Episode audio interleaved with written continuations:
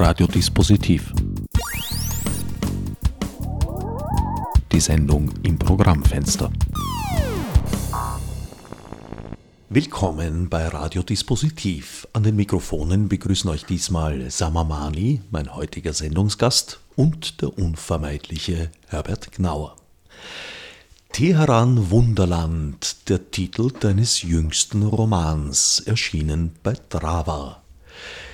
Teheran ist in diesem Fall nicht unbedingt oder nicht nur die real existente Stadt, sondern es ist, ja, wie soll ich sagen, du wirst es uns vielleicht gleich erklären. es hat schon etwas mit Iran und der Realität im Iran zu tun. Es ist aber auch ein seltsam irrealer Ort, den du da gezeichnet hast. Ja, genau so ist es. Teheran ist in der Tat nicht identisch mit der real existierenden Stadt Teheran. Äh, Teheran ist vielmehr äh, in diesem Roman ein imaginäres Land, das wiederum Ähnlichkeiten hat mit dem real existierenden Iran, aber auch mit diesem real existierenden Iran nicht identisch ist. Also ähm, sehr viel Imagination, aber doch auch äh, einiges an, an Realität ist äh, enthalten in diesem Ort Teheran des Romans. Weshalb hast du so eine Zwischenwelt zwischen Realität und Fiktion geschaffen? Also ich, ich muss äh, sagen, dass ich das ja nicht äh, wirklich sehr geplant und sehr strategisch geplant durchführe, sondern es ist so, dass diese Texte, ob es jetzt ein Roman ist oder, oder, oder auch eine Erzählung, dass die irgendwo ausgelöst durch irgendeinen Gedanken, ein, ein, eine Episode, die ich vielleicht real erlebe, eine Fantasie, was auch immer, einfach angestoßen werden. Und dann ähm, könnte man sagen, ich erlebe dann äh, diese Geschichten, mehr oder weniger. Das heißt, sie, sie, ergeben sich. Es ist dann schon so, dass ich dann äh, dazwischen immer wieder mal etwas plane, dass ich mir denke, okay, gut, von hier aus könnte es dorthin und dorthin und dorthin gehen. Oft ähm, passiert es aber dann auch nicht oder passiert es nur zum Teil. Das heißt, der Roman hat dann eben eine Eigendynamik und ähm, es, ich könnte, wie gesagt, jetzt nicht sagen, äh, ich äh, habe bewusst jetzt, ich habe mir vor, äh, bevor ich mich äh, dran gemacht habe, diesen Roman zu schreiben, mir vorgenommen, okay, dieser Roman ist jetzt angesiedelt zwischen Realität und, und Fiktion. Es war, wenn ich mich jetzt zurückerinnere, ähm, war der Auslöser oder ein Auslöser waren diese Massenproteste 2009, also bald vor zehn Jahren im Iran aufgrund von gefälschten Präsidentschaftswahlen. Das war ein Auslöser und es gab dann damals tatsächlich in, in Wien auch und vielen, vielen anderen Städten der Welt, wie eben auch in Teheran und in anderen Städten des Irans, einfach äh, Demonstrationen von, von Iranern. Das war real so. Und diese Demonstrationen, äh, die waren äh, sozusagen ein realer Auslöser für dieses Geschehen des Romans. Allerdings siedelst du die Geschichte schon früher an, also die Revolution, die du da erzählst, oder die nachrevolutionäre Gesellschaft, die du schilderst, hat ja mehr mit dem Sturz des Schahs zu tun. Genau, ja, genau so ist es. Aber auch das hat wiederum mit der Realität dieser Proteste von 2009 einiges zu tun, weil die nahmen auch sehr stark Bezug auf diese Revolution aus, aus der damaligen Sicht vor 30 Jahren, heute vor 40 Jahren bald. Und teilweise wurden auch, also der, jetzt sind wir in der Realität zunächst einmal, wurden auch Parolen wiederholt und variiert, die 1979 gerufen wurden. Also 2009 war, und das ist auch äh, sozusagen politisch, von der politischen Theorie und geschichtlich interessant war, in gewisser Weise eine Wiederholung, natürlich nicht eins zu eins, der Revolution von 1979. Man könnte auch sagen, das war eine Wiederholung, um diese erste Revolution rückgängig zu machen, etwas, etwas überspitzt gesagt. Also nicht eine Wiederholung, um wieder das Gleiche zu machen, sondern um das System, das aus dieser ersten Revolution von 1979 hervorgegangen ist, eigentlich zu stürzen und äh, wieder etwas anderes zu versuchen. So wie du es schilderst, war diese erste Revolution, die ja auch nicht die erste in der Geschichte des Iran war, eigentlich gar nicht das Werk der religiösen Parteien, sondern von politischen Aktivisten, nur wurde es dann sozusagen gekapert. Ja, so ist es tatsächlich, so steht es im Roman. Und so wird es auch, so ich, ich nenne das immer, das ist ein, ein, ein Gerücht. Ne? Es ist ein Gerücht auf der, sozusagen bei den Linken, zu denen ich mich auch zugehörig fühle, diese Geschichte, diese Revolution wurde uns gestohlen. Nun denke ich aber, dass dem nicht so war. Im Roman scheint es so, obwohl auch im Roman dem widersprochen wird, von, diesen, äh, von einem dieser Brüder zumindest, der eben auch so ein linker Aktivist der Revolution war, der dann irgendwann einmal sagt, diese Revolution war ja von Anfang an nicht unsere Revolution, sondern eben eine Revolution der religiösen Faschisten oder religiösen Idioten, wie sie im Roman genannt werden. Äh, ich denke jetzt, was die Realität betrifft, war diese Revolution in der Tat von Anfang an, äh, und dafür gibt es ziemlich eindeutige historische Belege, eine islamische Revolution, also tatsächlich eine religiöse Revolution. Sehr wohl haben die Linken aber davor immer wieder versucht, das System zu verändern, das System des Schahs. Es ist ihnen aber nicht gelungen. Und es war in den 70er Jahren dann so, dass die Linken, oder nicht alle Linken, aber ähm, Teile der Linken im Iran begonnen haben mit dem Guerillakampf. Also das war dann nicht mehr, das Konzept war nicht mehr Revolution, also sozusagen, dass die Massen aufstehen, das ging aus verschiedenen Gründen nicht mehr, oder sie haben dann eingesehen, dass das nicht geht, sondern eben eher Guerillakampf.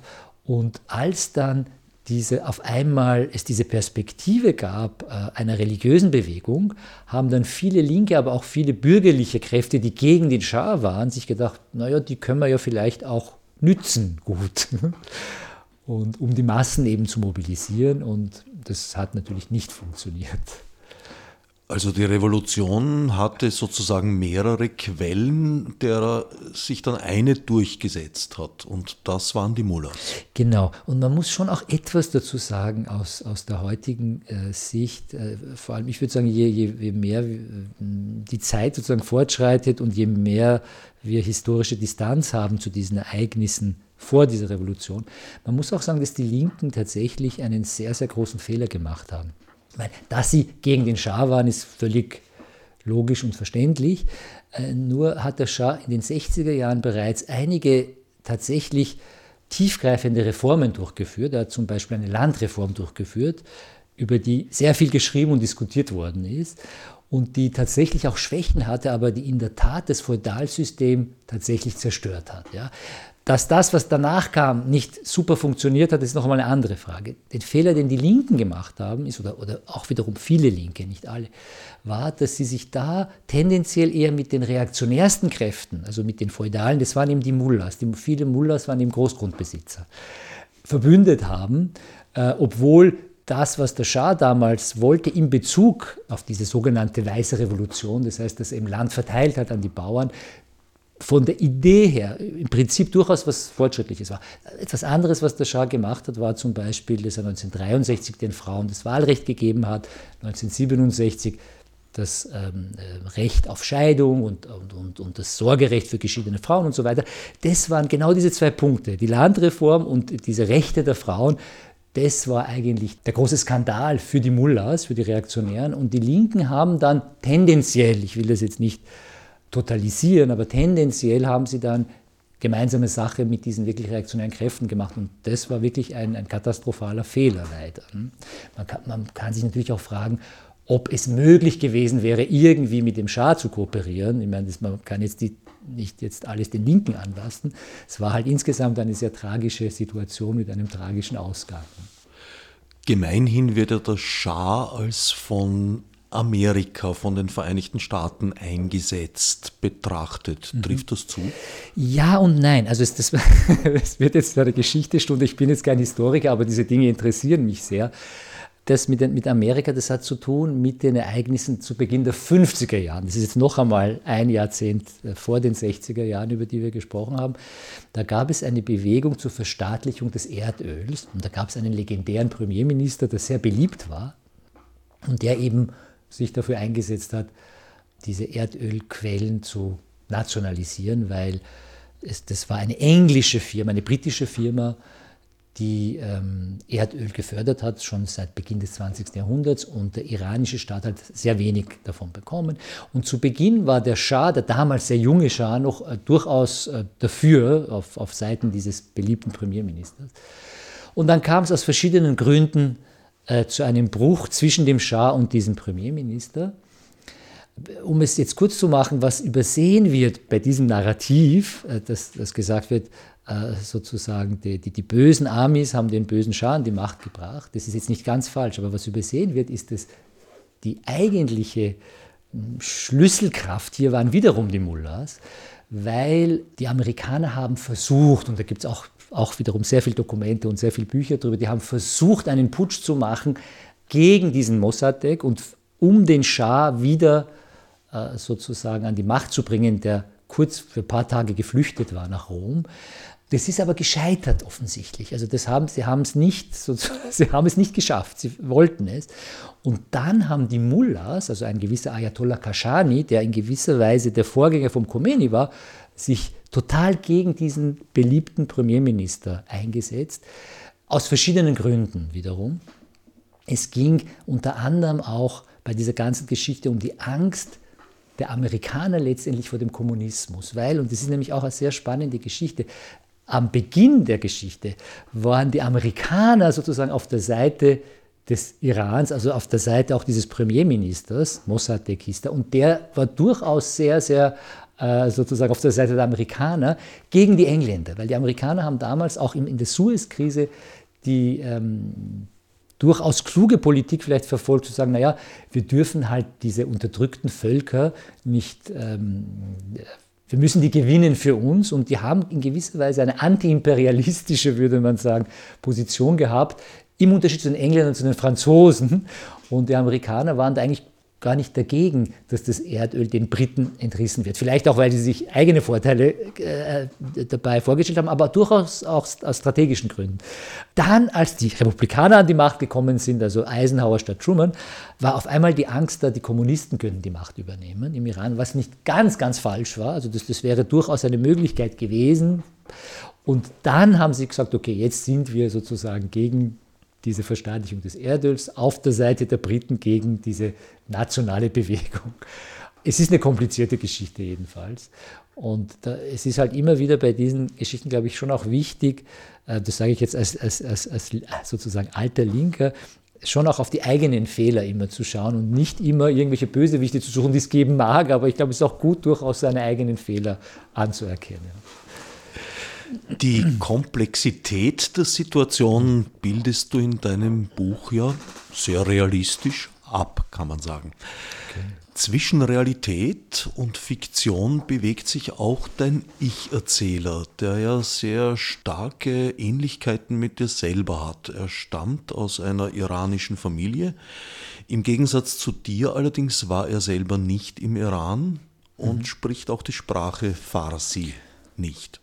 Genau, das, ist, das äh, sind eben ein paar große Unterschiede. Das Einzige war, es, ist, äh, es gibt eigentlich viele Unterschiede zwischen mir und dem Ich-Erzähler, äh, weil der Ich-Erzähler ist in Teheran geboren, ich bin in Graz geboren. Also wenn man es ganz genau nehmen will, dann kann er eben Wobei das Farsi ja übrigens, fällt mir jetzt gerade ein, gar nicht vorkommt, sondern es heißt immer die Sprache Teherans, aber das ist jetzt nicht so wichtig. Die kann er auch nicht und er hat auch keine Erinnerungen an Teheran, obwohl das auch nicht stimmt, weil er dann immer wieder sagt, naja, ich habe doch ein paar Erinnerungen. Und es geht eben auch, und ich will nicht zu viel verraten, es geht bei diesem Titel Teheran Wunderland auch um eine spezielle Erinnerung, die er hat. Und er möchte, er hat eine Frage in Bezug auf diese Erinnerung, die will er an diese drei Brüder richten, die dann letztlich die drei Hauptpersonen des Romans sind. Und deshalb ist er dann dabei bei diesem Familientribunal, das diese drei Brüder bilden, weil es ja darum geht, und es bildet eigentlich den Rahmen dieser Erzählung, dass diese Brüder alle drei damals, 1979 kann man sagen, äh, in den 70er Jahren, bei dieser Revolution dabei waren, als linke Aktivisten. Und äh, jetzt in der Gegenwart, die nicht genau äh, spezifiziert wird, wann diese Gegenwart ist, aber doch einige Jahrzehnte danach jetzt für eine zweite Revolution eben kämpfen. Und sie sagen sich aber, beziehungsweise diese Führer dieser neuen Revolution sagen dann, es ist ja nicht gewiss, wann und ob diese neue Revolution überhaupt siegen wird. Und äh, was die aber jetzt schon wollen, diese neuen Revolutionäre, ist die revolutionäre Gerechtigkeit, mit anderen Worten die Rache. Und das im Rahmen von kleinen Familiengerichten, weil eben sehr viele Menschen, so heißt es im Roman, mit diesem Regime der Klerikalen kollaboriert haben. Und im Falle dieser drei Brüder ist es eben einer der drei Brüder, der, der Feine wird er genannt, der beschuldigt wird, eben mit diesen Klerikalen gemeinsame Sache gemacht zu haben. Und es geht zunächst einmal darum, herauszufinden, ob das stimmt. Das heißt, in gewisser Weise ist es so etwas wie eine Wahrheitskommission. Er erzählt halt seine Geschichte dieser Vereine, damit dann herauskommt, ob er sich irgendwie schuldig gemacht hat, irgendwelche Verbrechen oder nicht. Die drei Brüder und der Ich-Erzähler treffen einander in den deutschsprachigen Bergen wie du schreibst, in einem Lokal, das sich dann nach und nach mit Teheranern und Teheranerinnen füllt. Es ist, du hast es schon gesagt, ein Familientribunal, der Grobe, der Feine und der Junge. Wobei der Feine und der Junge ihre Geschichten erzählen. Über den Groben erfährt man eigentlich nichts. Ja, der Grobe ist, das habe ich in irgendeiner Rezension gelesen, das fand ich sehr treffend, war mir selber wie, wie, wie oft wie es mir oft geht in meinen Texten, nicht so, so ganz bewusst, aber da ist so, äh, hat jemand geschrieben, dass es so die drohende Gewalt im Hintergrund immer da ist. Ich, in meiner Fantasie hat der Grobe sehr viel zu tun mit, ähm, das ist jetzt sehr kon konkretistisch fast, wenn ich das so sage, äh, mit, mit dieser Moskau-treuen kommunistischen Partei, die äh, wirklich äh, eine sehr, sehr ähm, negative Rolle gespielt hat nach der Revolution, weil die sozusagen noch päpstlicher waren als der Papst, das heißt noch päpstlicher als der Khomeini, äh, im Sinn von immer, wenn irgendwelche politischen Akteure hingerichtet wurden, haben die dann, äh, die, also deren Gegner waren, also Gegner dieser Moskau-treuen kommunistischen Partei, haben die dann geschrien, noch mehr, noch mehr. Also die waren dann sozusagen die richtigen Einpeitscher diesen revolutionären Terrors und dann sind sie natürlich selber dran gekommen. Und irgendwie erinnert mich diese grobe, und es gibt auch so Hinweise im, im Buch, dass dieser Grobe irgendwie äh, etwas zu tun hat mit dem revolutionären Terror auf der linken Seite der Geschichte. Aber ansonsten ist er ziemlich schweigsam und, und, und strahlt auch eher so was Düsteres und Grimmiges aus. Bei der Geschichte des Feinen geht es eigentlich um eine Kollaboration. Naja, ich weiß nicht. Ähm, ich, spontan würde ich sagen, das weiß ich eben nicht oder das wird dann vielleicht nicht so klar, weil der Feine ist eben ein, ein junger, linker Revolutionär, sehr poetisch gestimmt und gesinnt, der eben Gedichte schreibt und der äh, in ihm im Gymnasium schon einen Club der toten Dichter gründet. Dieser Name, den gibt er dem Club erst nachträglich, weil er diesen Film gesehen hat. Ähm, und der sozusagen ähm, Verse schreibt im Stil der alten Teheraner Dichtung, wie es dort heißt, also ein, ein, ein formal gesehen konservativer Dichter ist. Gleichzeitig empfindet er sich aber als ein proletarischer Revolutionär. Und wie ein Rezensent geschrieben hat, hätte, würde er gern der Chefpoet der proletarischen Revolution sein, obwohl er selber, wie, wie die meisten dieser Revolutionäre im Buch, gar nicht der proletarischen Schicht angehört, sondern der Mittelklasse oder vielleicht auch der Oberklasse, also die anderen der Oberklasse. Und er, was dann passiert, ist, dass er sich verliebt in ein Mädchen aus Südteheran, die vielleicht nicht ganz der Mittelschicht angehört, vielleicht eher tendenziell der Unterschicht. Und dieses Mädchen dann mehr oder weniger platonisch liebt und dieses Mädchen verliebt sich dann oder scheint dann irgendwie ihn zu verraten und verliebt sich in den Sohn eines Wurstfabrikanten, also in den Sohn des Klassenfeindes und das kränkt ihn natürlich wahnsinnig und dann schreibt er ein, ein, ein Gedicht, ähm, ich glaube, wenn ich mich jetzt richtig erinnere, heißt dieses lange Gedicht Der Frauenfeind oder so ähnlich. Ne? Und das schickt er diesem Mädchen und da gibt es diese Zeile drinnen, also es geht halt darum, dass er sich an die Männer in Teheran wendet und, und, und sagt, äh, sie vor ihren Frauen warnt und dann gibt es diese Zeile, die dann heißt, du musst sie bezwingen, du musst sie erziehen, wir sind in Teheran und nicht in Berlin. Und das schickt er dann diesem Mädchen und glaubt, dass eben nur er und dieses Mädchen äh, dieses Gedicht kennen und auf einmal sieht er am nächsten Tag im Fernsehen Tausende, Zehntausende Männer dieses Gedicht äh, skandieren und rezitieren, was ihn dann sehr verwundert. Äh, und da muss man dazu sagen, äh, da, da gibt es auch einen realen Hintergrund dieser Geschichte, weil es gab ja, also die Revolution hat sozusagen gesiegt am, am 12. Februar war das, glaube ich, 1979 und am 8. März, also ein paar Wochen danach, gab es dann eine Riesendemonstration von Frauen gegen ähm, den drohenden Kopftuchzwang. Und tatsächlich haben sie dann es geschafft, dass dieser Kopftuchzwang erst zwei, drei Jahre später wirklich eingeführt wurde. Aber damals gab es dann schon diese Schlägerbanden, die Schlägerbanden der sogenannten Partei Gottes, also der Partei Khomenis, die dann, äh, und das ist jetzt die Realität, die dann herumgegangen sind und gesagt haben, also entweder Kopftuch oder Schläge auf dem Kopf, das, das ist eine ganz eine berühmte Parole. Und daran lehnt sich eben diese Episode in dem Buch, wo dann die Männer sagen, du musst sie erziehen und wir sind nicht in Teheran, sondern in Berlin, daran lehnt sich das an. In deinem Buch Die Blauen, die Sittenmiliz. Mhm. Eine andere Geschichte hat der Junge erlebt, der in ein Umerziehungslager gerät, das eigentlich etwas anders funktioniert, als man sich's gemeinhin erwarten würde. Ja, als man überhaupt, also äh, gerade im Iran würde man das nicht erwarten, aber auch sonst in keiner anderen Diktatur oder in keinem anderen totalitären System, weil dieses Umerziehungslager ist eigentlich paradiesisch. Ähm, also der Junge, der erzählt dann seine Geschichte spontan. Er ist ja nicht angeklagt, aber es gibt eine Stelle, ich versuche die ganze Zeit nicht zu viel zu verraten. Es gibt eine Stelle in der Geschichte des Feinen, wo der Junge auf einmal erblasst und irgendwas checkt und dann beginnt er seine Geschichte zu erzählen. Und es scheint sozusagen, dass die, diese Geschichte, die der Feine erzählt, im Nachhinein nachträglich die Geschichte des Jungen verändert. Und bei dem Jungen ist es einfach so, dass der in eine, in eine Buchhandlung geht nach der Revolution und es war, und jetzt sind wir wieder kurz in der Realität, es war wirklich so in Teheran nach der Revolution, dass dann auf einmal es eine Flut von Büchern gab auf den Trottoirs von Teheran zum Teil. Äh, das waren halt teilweise Bücher, die, die verboten waren, gewesen waren und die dann für kurze Zeit dann wieder erlaubt waren. Und es gab dann so eine, eine, eine Euphorie, eine Bucheuphorie.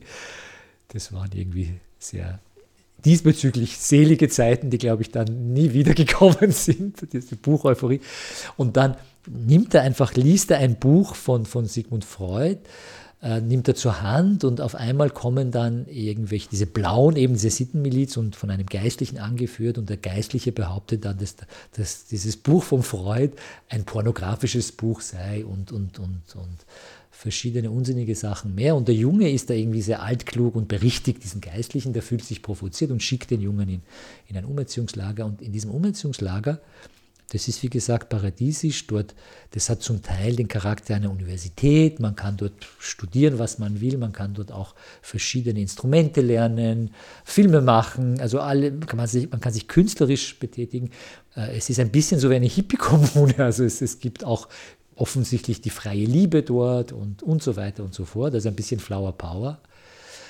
Und ähm, jetzt gibt es dann also verschiedene, also wiederum Interpretationen davon, was das jetzt bedeuten soll. Also ich habe das äh, tatsächlich jetzt nicht geschrieben mit einer bestimmten Theorie im, im Kopf. Äh, man kann natürlich, es liegt auf der Hand, dazu zu assoziieren, diese Theorien der repressiven Entsublimierung in dem Sinn, dass äh, es Systeme gibt, die eben bestimmte Freiheiten erlauben und gerade dadurch aber gewisserweise noch viel effizienter die Gesellschaft unterdrücken. Oder man könnte auch Foucault, das fällt mir jetzt gerade spontan ein, assoziieren, wenn er dann sagt, dass die Macht, äh, wenn sie wirklich stark sein will, nicht nur unterdrücken darf, sondern auch Anreize setzen muss und die Menschen quasi dazu verführen muss, sich selbst mit der Macht zu identifizieren man kann das verschieden deuten. Ich habe keine schlüssige Deutung dieser Situation. Es, ist, es hat mich einfach interessiert, das durchzuspielen, äh, sozusagen mitten in Teheran so eine, so eine paradiesische Insel zu schaffen, wo dann die Leute gar nicht wissen, also die Leute, dort quasi inhaftiert sind, gar nicht wissen, ist das jetzt ein Umerziehungslager oder nicht. Eine, es gibt dann innerhalb dieses Lagers verschiedene Theorien, wie das funktionieren soll. Und eine Theorie besagt einfach, also das ist noch die unkomplizierteste Theorie, dass diese Machthaber uns junge, jungen ähm, Widersachern zeigen wollen, wie nett sie eigentlich sind. Und äh, dieses interessanterweise wird dieses Lager auch geführt von den sogenannten, so werden sie halt genannt, von den reformierten religiösen Faschisten. Das hat auch einen realen Hintergrund, weil es im Iran schon seit Jahrzehnten diese Reformfraktion gibt innerhalb des Systems, im Unterschied zu den sogenannten Prinzipalisten, also den Ultras oder wie auch immer. Und es scheint wirklich so zu sein, dass äh, vom Effekt her diese Reformer durchaus systemstabilisierend wirken, indem sie halt im, innerhalb des Systems oft für bestimmte Perioden gewisse Freiheiten zulassen und dann eine gewisse, einen gewissen Pluralismus auch äh, suggerieren oder den gibt es auch tatsächlich. Und das absorbiert dann viele Kräfte der Opposition, die dann tatsächlich gegen das ganze System kämpfen würden.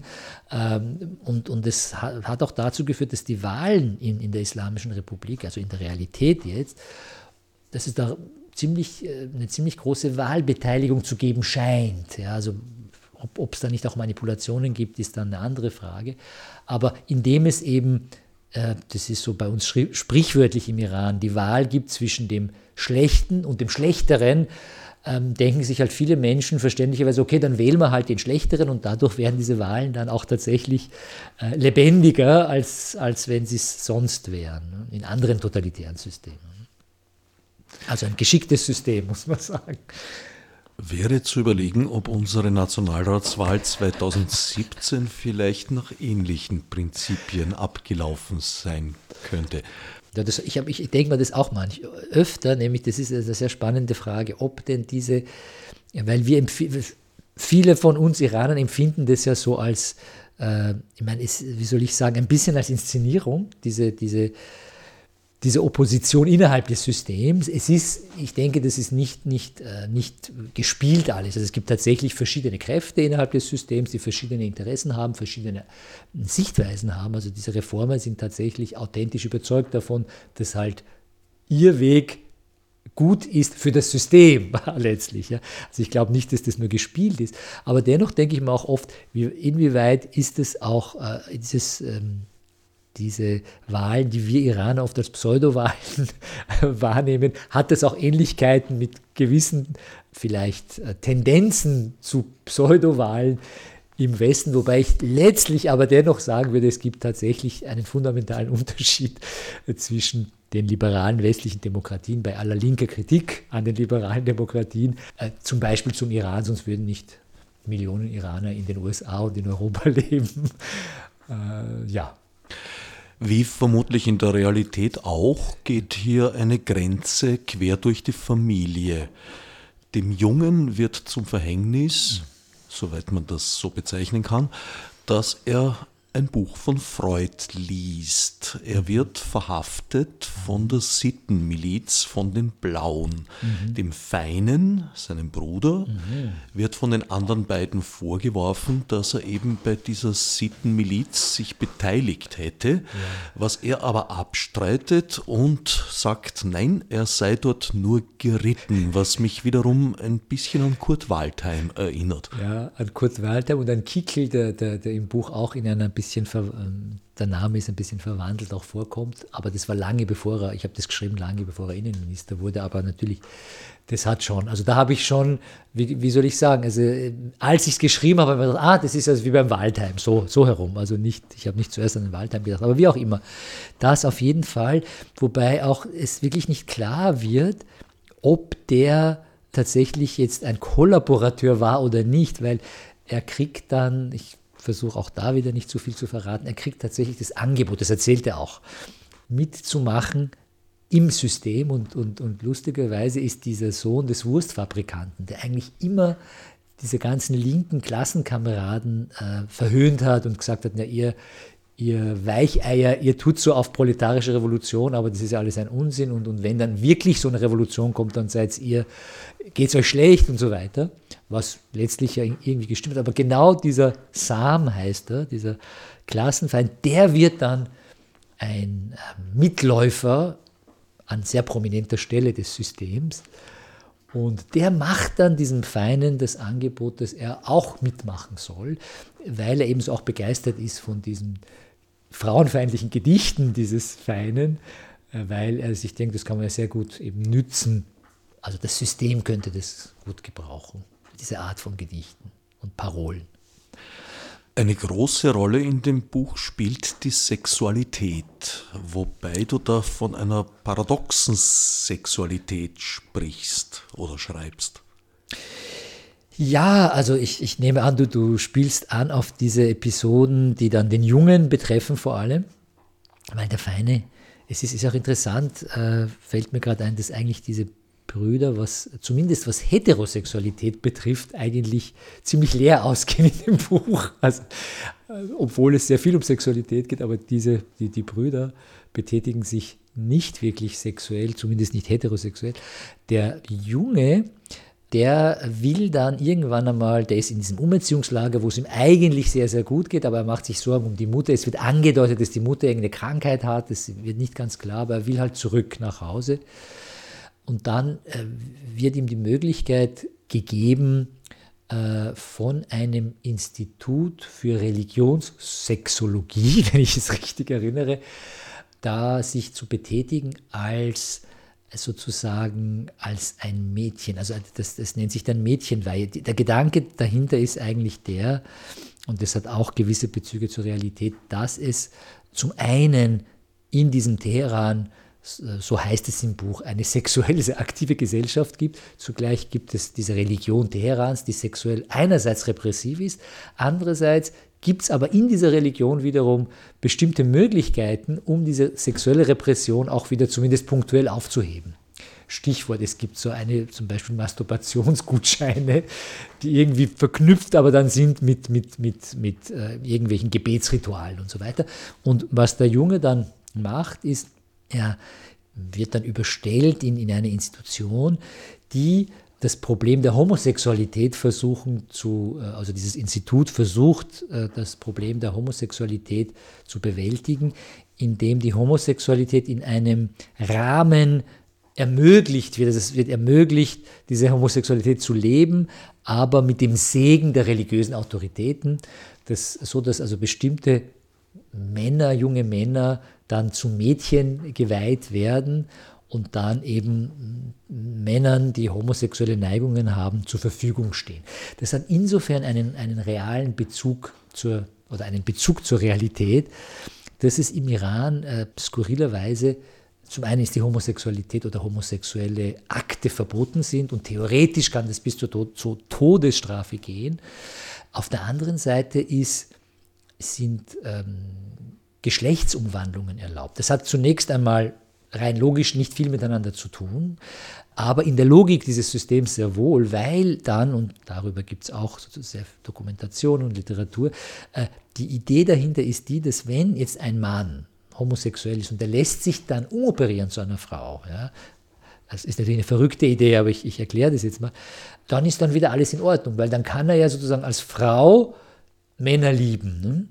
Und das funktioniert natürlich aus verschiedenen Gründen nicht in der Realität, aber das ist das, was sozusagen in der Islamischen Republik versucht wird, äh, weil, weil es da auch einfach eine Verwechslung gibt, weil ein Mann, der homosexuell ist, sozusagen ein gleichgeschlechtliches Objekt begehrt, muss, muss sich selbst nicht als Frau empfinden. Also in der Regel ist es auch nicht so, aber das ist halt ein, so ist halt diese verrückte Logik dort in dem System und die ähm, fördern dann teilweise sogar diese Operationen, um dieses Problem, wie sie glauben, loszuwerden der Homosexualität. Und das ist eben der reale Hintergrund dieser skurrilen Geschichte im Buch.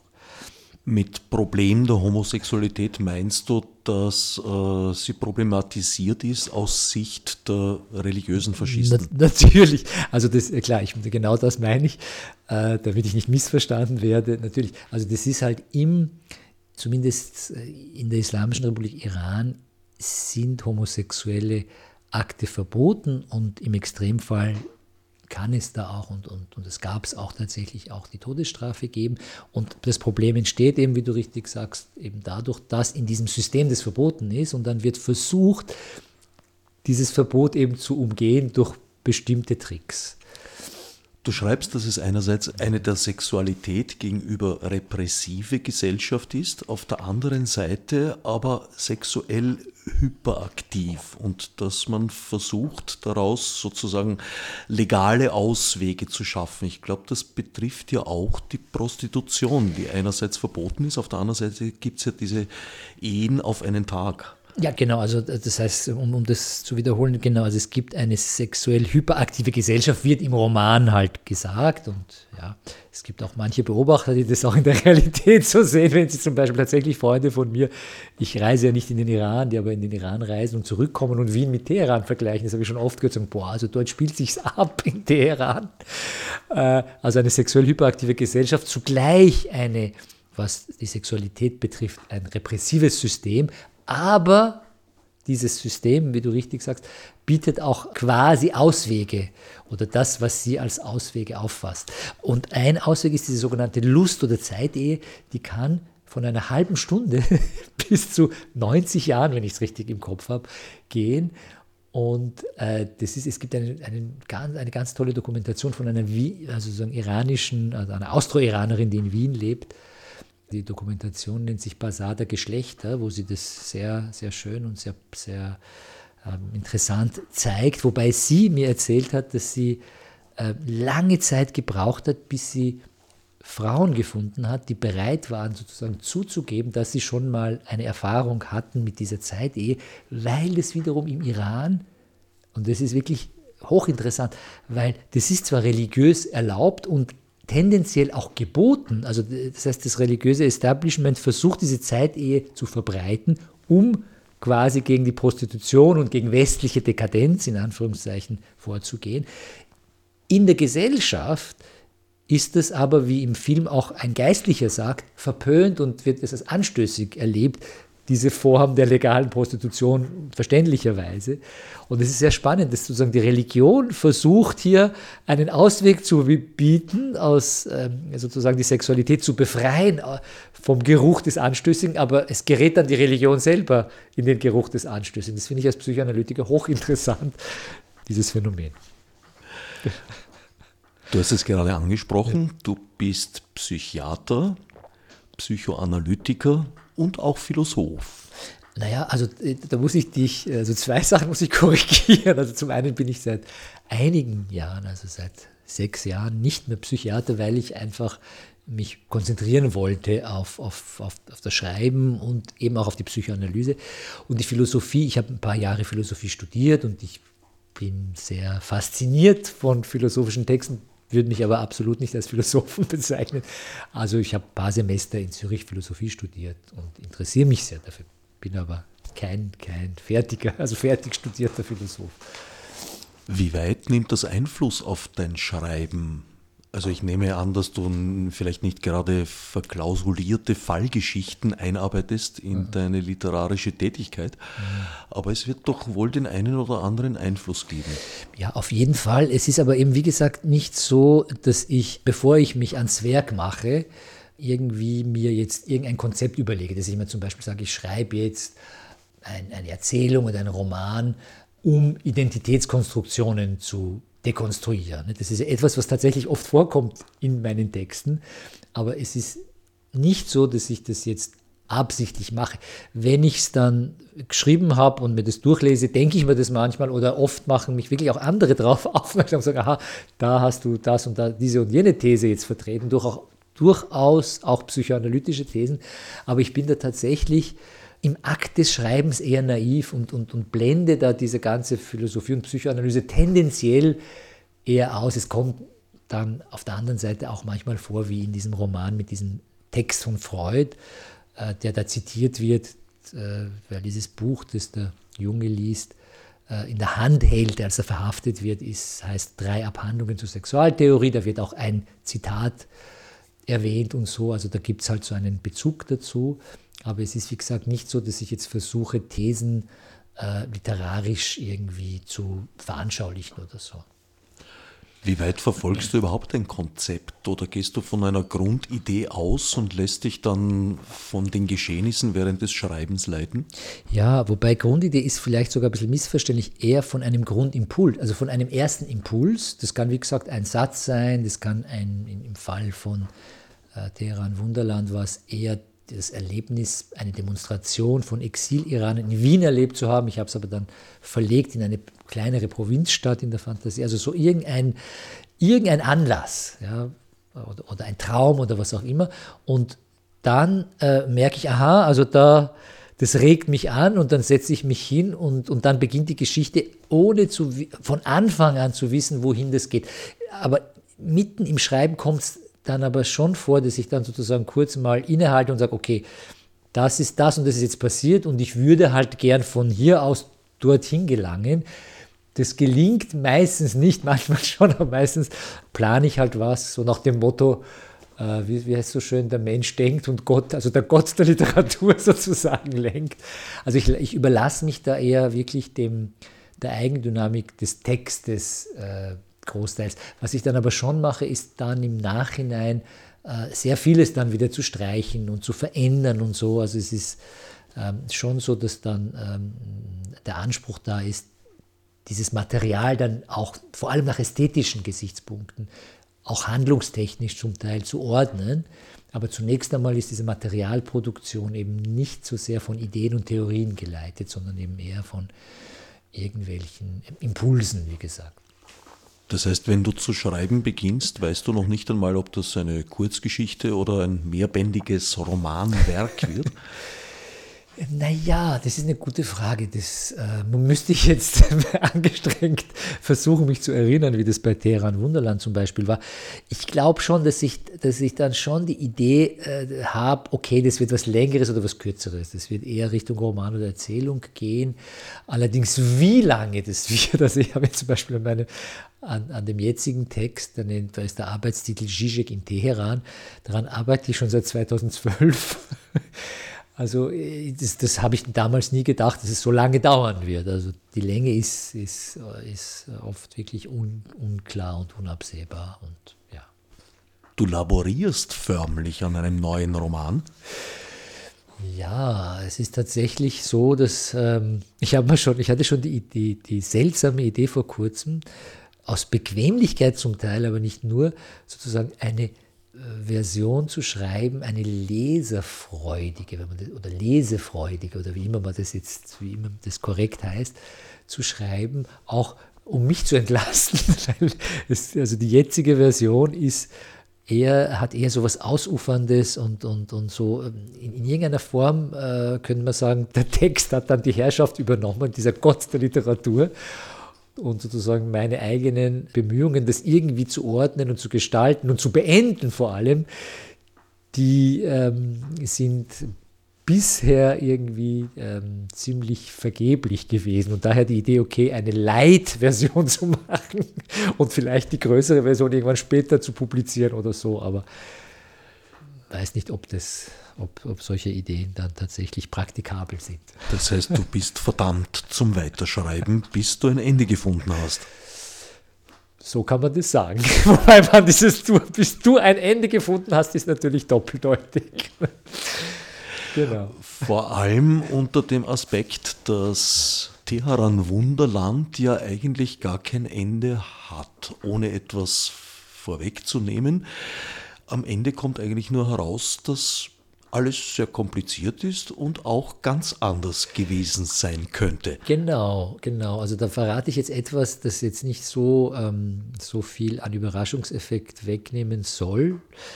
Weil da gibt es so eine, eine Frau, die, es, es geht in dieser Geschichte zwar dann, wenn die Brüder über Teheran äh, erzählen, spielen Frauen schon eine Rolle, auch nicht sehr zentral, aber letztlich sind die Hauptpersonen, die ich erzähle, und die drei Brüder, also lauter Männer. Und es gibt sozusagen am Anfang so eine, so eine Andeutung, dass diese Geschichte ganz anders hätte verlaufen können, wenn statt den drei Brüdern diese Begegnung eine Begegnung mit einer Frau gewesen wäre. Also sozusagen eine, eine Alternative, die dann nur ganz kurz aufblitzt am Anfang und am Ende wiederkommt in einer sehr verrückten Weise und dann aber wieder verdampft.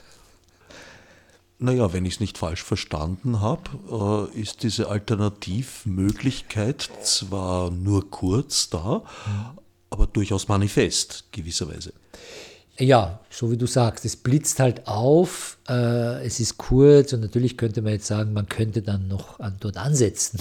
Die Idee kommt mir jetzt gerade und versuchen, das weiter zu schreiben. Es ist ja so, dass auch im, es, es ist auch, auch wiederum eine Interpretation jetzt von mir, dass ja sowohl in dieser Rahmenhandlung mit den drei Brüdern und dem Ich-Erzähler sind die Frauen äh, nicht äh, wirklich da oder überhaupt nicht da, außer eine Kellnerin, die kurz vorkommt, als auch dann in den Erzählungen der beiden Brüder. Da sind zwar Frauen vorhanden, aber diese, ähm, es kommt nicht wirklich, wie soll ich sagen, zu einer, zu einer Beziehung, zu einer realen Beziehung mit diesen, es kommen so zwei Frauenfiguren vor bei jedem dieser beiden Brüder, beim Feinen und beim Jungen, die fast namen, namenlos bleiben. Und sozusagen, man könnte jetzt sagen, wiederum ein bisschen psychoanalytisch, also das Objekt Frau wird nicht erreicht in diesen Erzählungen und das blitzt dann eben dann auch in dieser Rahmenhandlung, blitzt dann diese, diese seltsame Frau auf und, und verschwindet wieder. Wie gesagt, vielleicht, vielleicht werde ich das wieder mal aufnehmen. Teheran Wunderland Teil 2. Wer weiß. Der Ich-Erzähler gerät in die Geschichte, weil die drei Brüder ihn als Zeugen für ihr Tribunal anfordern. Weshalb das?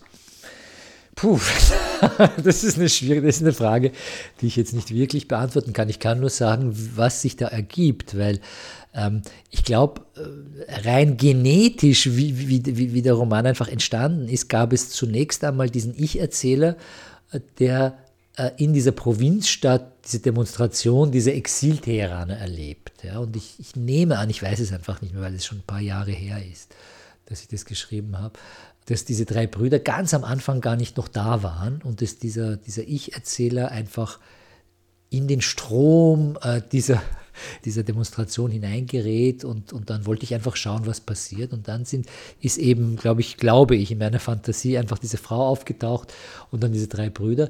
Und damit der Ich-Erzähler dann irgendwie bei den Brüdern bleibt, jetzt rein erzähltechnisch, kam dann diese Idee, sie könnten ihn ja eben als neutralen Zeugen gebrauchen, weil es so scheint, dass dieser Grobe, aus irgendeinem Grund ähm, so, so ein bisschen die Rolle des Anklägers und auch des Richters spielt bei diesem Familientribunal und dann selber aber den Anschein vermeiden will, dass er zu parteiisch ist. Und daher nimmt er halt den, den Ich-Erzähler als jemanden, der eben neutral ist, in dem Sinn, äh, dass er einfach dieser Familie nicht angehört und nicht involviert ist in diese Geschichten. Also eine Art dramaturgischer Kniff so könnte man es sagen. Also ich, es, es gibt möglicherweise dann irgendwelche gescheiten Rezensenten, die dann aus dieser Zeugenschaft dann da was hineinlesen. Das kann durchaus passieren, aber ich habe jetzt keine jetzt großartigen metaphysischen oder sonstigen Theorien im Kopf in Bezug auf diese Rolle des, des Ich-Erzählers. Man muss auch dazu eines sagen, der Ich-Erzähler hat ja ein, ein ganz ein bestimmtes Interesse, wo er dann sagt, eigentlich sagt er so sinngemäß, warum soll, interessiert mich das überhaupt, diese ganzen Geschichten, was die Brüder erzählen, ne? sagt er zu sich ein paar Mal. Aber eigentlich bin ich ja hier, weil ich eine ganz bestimmte Frage habe, die ich jetzt hier eben nicht explizieren will und er wartet dann und am Schluss stellt er die Frage. Und die Frage hat dann aber auch wiederum, also das Stellen der Frage und die Versuche der Brüder darauf zu antworten, erhält dann auch etwas in der Geschichte der Brüder. Aber mehr sei nicht verraten. Wie hat dich dein Weg eigentlich zur Literatur geführt? Also, äh, das hat eigentlich begonnen, mir ist jetzt spontan mein Deutschlehrer Alfred Kolleritsch eingefallen in Graz, aber die Geschichte ist älter. Es hat eigentlich begonnen äh, als Kind geradezu. Äh, es gibt bei uns im Iran so eine Volksseuche namens Lyrik. also, äh, und ähm, es gibt äh, zum Beispiel in meinem Roman Ungläubig kommt es, glaube ich, am Anfang vor. Es gibt das, was ich, ich nenne das auf Deutsch Gedichtkettenwettbewerbe. Das geht so, dass eine Person irgendein bekanntes Gedicht rezitiert und die zweite Person muss dann mit dem Endbuchstaben äh, dieser Gedichtzeile dann beginnen und ein anderes bekanntes Gedicht dann rezitieren. Und es, es gibt halt Experten, die können das stundenlang spielen und so. Und meine Großmutter war so eine Expertin, Gott habe sie selig. Und ich habe als Kind einfach, so wie viele Iraner, gern so, so Reime geschmiedet oder so. Und ich habe dann, ich glaube, da war ich zehn oder elf, dieses Buch, dieses sehr fragwürdige Buch Hatschi Pratschi Luftballon in persische Reime übersetzt. Und das ist dann, und, und, und es kam dann irgendwie in diese, in diese damalige Teheraner Fernsehzeitschrift. Da war ich so quasi sowas wie ein Wunderknabe in Anführungszeichen und so. Und dann hat dann aber, also mein, mein weiteres literarisches Tun hat sehr gelitten unter der Religion meiner Eltern, also die Bahai-Religion, der ich auch ich war auch ein glühender Anhänger dieser Religion bis 24, die jetzt nicht die Literatur verbietet oder so, also in keiner Weise, aber auf subtile Weise äh, wird einem das suggeriert und ich war doch ein sehr gläubiger Bahai dass letztlich sowas wie Philosophie und Literatur, die Dinge, die mich interessiert haben, eigentlich nicht so wichtig sind. Die sind nicht verboten, also es gibt auch durchaus Baha'is, die sich mit diesen Dingen beschäftigen, aber die sind halt irgendwie zweitrangig oder drittrangig oder viertrangig. Wichtig ist die göttliche Offenbarung. Das, das war irgendwie mein Problem, bis ich mich dann gelöst habe von dieser Religion. Und dann habe ich mich dann langsam wieder der Literatur genähert.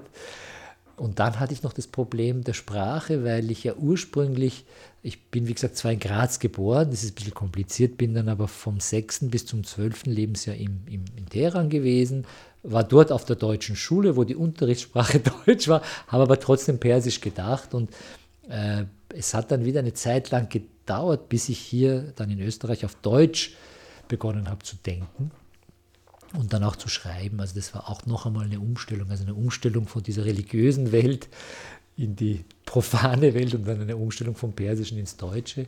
Und deshalb habe ich auch relativ spät dann begonnen zu schreiben. Und dann noch später habe ich dann einen Verlag gefunden, der das, was ich geschrieben habe, überhaupt wollte.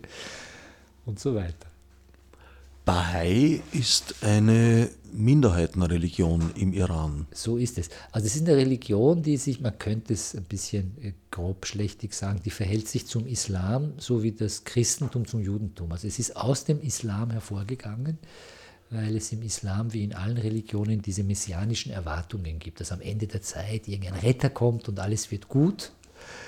Und die Bahai sagen dann, dieser Retter ist eben der, derjenige Mensch, der die Bahai-Religion gegründet hat und der ist aber zugleich aus der Sicht der Bahai sozusagen der Messias aller Religionen, also von den Buddhisten über die Zarathustra bis zu den Hopi-Indianern. Das ist ein sehr großer Anspruch, ein sehr universalistischer Anspruch. Und die sind auch sehr missionarisch. Im Iran werden sie halt ziemlich verfolgt, weil sozusagen in der islamischen Theologie Mohammed als der letzte Prophet, als der Siegel der Propheten gilt. Und wenn dann jemand danach kommt und sagt, ich gründe jetzt eine neue Religion, ist der natürlich ein Ketzer und das ist dann hochproblematisch. Du hast vorhin gesagt, bei uns im Iran. Ja. Du selbst reist allerdings nicht mehr in den Iran. Seit vielen, vielen Jahren nicht mehr. Ja. Fühlst dich aber verbunden. Ja, also ich fühle mich sehr verbunden. Also ich lese wirklich täglich mehrere Zeitungen, also iranische Zeitungen im Internet. Es gibt ein ziemlich äh, gutes BBC-Programm auf Persisch, wo ich auch teilweise, wo es auch sehr gute Programme gibt, zum Beispiel auch über, über Nicht-Iran, also Themen, die nichts mit dem Iran zu tun haben, zum Beispiel mit britischer Innenpolitik oder so. Da erfahre ich oft viel mehr als über österreichische Zeitungen. Aber primär interessiert mich dann schon die iranische Politik. Und da bin ich relativ am Laufen. Das interessiert mich einfach, weil ich wirklich auch das Glück hatte, durch diese sechs Jahre, die ich im Iran war, Persisch zu lernen in dieser deutschen Schule. Da hatten wir wirklich zwei Unterrichtssprachen. Ich habe das vorhin ein bisschen unvollständig gesagt. Also wir hatten quasi Rechnen auf Deutsch und Rechnen auf Persisch und Geografie auf Deutsch und auf Persisch, was ein bisschen unsinnig scheint, aber das war insofern hilfreich, als ich auch doch eine gute Grundlage hatte dann im Persischen und jetzt einfach auch persische Zeitungen und Bücher gut lesen kann. Du reist nicht in den Iran, weil du dort Repressionen befürchten müsstest? Ja, also aus verschiedenen Gründen. Äh, einerseits, weil ich einfach sehr, sehr, sehr regimekritisch bin. Das allein wäre jetzt nicht so ein Problem, das sind die allermeisten Iraner, aber weil ich auch sehr viel publiziere gegen das Regime, also auch politische Texte und in, und in Zeitungen und so weiter.